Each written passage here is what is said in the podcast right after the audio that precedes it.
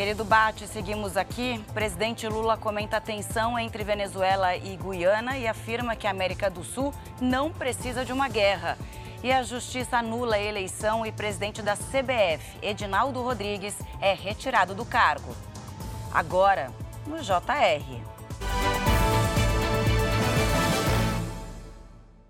Oferecimento: Bradesco. Empréstimo na hora em três cliques é fácil foi anulada a eleição do presidente da CBF, Edinaldo Rodrigues. A Câmara de Direito Privado do Rio de Janeiro decidiu que José Perdiz, presidente do Superior Tribunal de Justiça Desportiva, assuma o cargo interinamente. A Justiça também determinou que novas eleições sejam organizadas em até 30 dias. Ainda cabe recurso da CBF. Os desembargadores consideraram irregular o termo de ajustamento de conduta assinado entre Ministério Público e Edinaldo em março de 2022. Isso possibilitou a Assembleia Geral da CBF eleger Edinaldo Rodrigues para comandar a entidade. O presidente Lula expressou preocupação com a situação crítica entre Venezuela e Guiana durante o encontro do Mercosul no Rio de Janeiro. A gente vai direto com a Natália Dovigo, que tem as informações, né, Natália? Boa tarde para você. Isso mesmo, Camila. Boa tarde a você e a todos que nos assistem. Lula disse que não precisamos de uma guerra na América do Sul e sim construir a paz. Essa declaração foi feita na abertura do encontro de chefes de Estado aqui na cúpula do Mercosul, que acontece durante todo dia. Lula também defendeu que os países que integram o Mercosul se posicionem na questão envolvendo Venezuela e Guiana.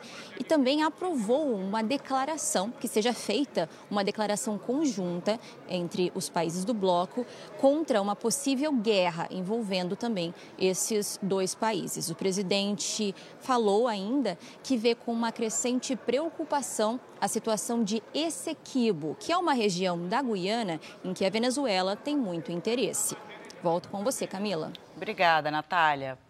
E os Estados Unidos anunciaram hoje que farão exercícios militares na Guiana, em meio à disputa do território de Essequibo com a Venezuela, como acabou de dizer a Natália. Segundo os americanos, a atividade se baseia em compromissos e operações de rotina para melhorar a segurança e fortalecer a cooperação regional.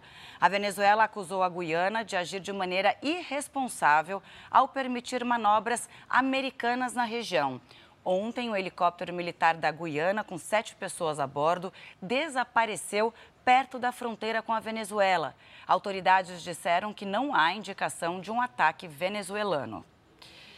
15 pessoas foram presas numa operação da Polícia Federal contra dois grupos de tráfico de drogas e de armas em quatro estados.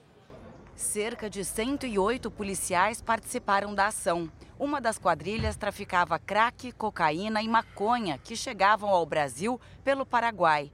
Já o outro grupo agia no Paraná e enviava a maior parte das drogas para São Paulo e Minas Gerais. Os criminosos usavam empresas em Foz do Iguaçu para lavar o dinheiro do tráfico. Chega ao fim essa edição. Continue com o Bate o Cidade Alerta. Boa tarde a todos. Até amanhã.